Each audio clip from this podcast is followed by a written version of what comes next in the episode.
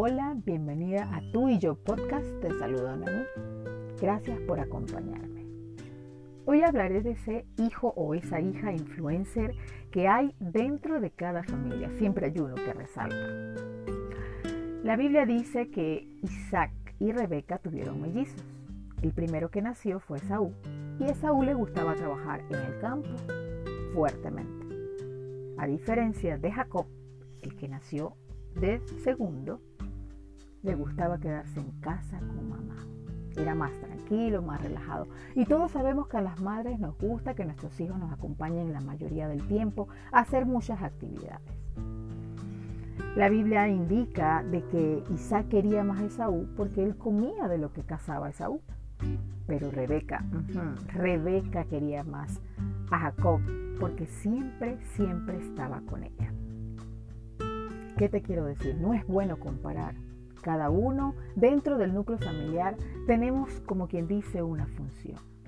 Pero mi momento aquí es para resaltar que la unión es la clave. Esta pandemia nos ha enseñado a estar más unidos, pero hay tanto estrés por la enfermedad, por escasez, que básicamente no hemos aprovechado esos momentos juntos en casa y en parte es entendible.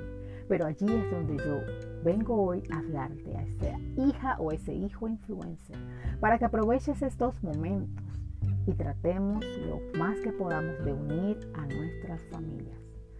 Sé obediente. Uno de los mandamientos que habla la Biblia es honra a tu padre y a tu madre. Es un mandamiento con promesa. Pregúntale cómo están, qué necesitas, dialoga con ellos, atiéndelos.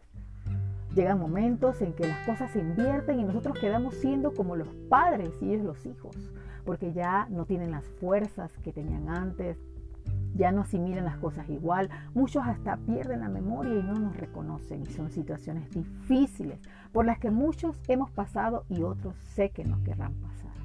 Entonces, sé esa hija o ese hijo influencer, sé ese hijo que hace la diferencia, que en medio de tanto estrés estemos pendientes de nuestros padres, ya que ellos todavía, a pesar de que muchos de nosotros somos padres, madres de familia, no dejan de preocuparse por nosotros. Entonces tú estás pendiente de sus medicamentos, de cómo están, si comieron, si están bien, haz tu parte y sé esa hija o ese hijo influencer, ese hijo diferente dentro de la familia. Sé esa hija que ellos siempre recuerden con amor, con dedicación, que siempre recuerden que estuvo pendiente de ellos. Recuerda que todo lo que hagamos debajo del cielo, o sea, aquí en la tierra tiene un tiempo tiempo de crecer, de nacer y tiempo de morir. No esperemos a que nuestros padres se vayan para decir, papá, mamá, ¿dónde estás? Y no escuchemos nada, solo el eco de nuestra propia voz llamándolos y que no nos contesten. No esperes ese momento.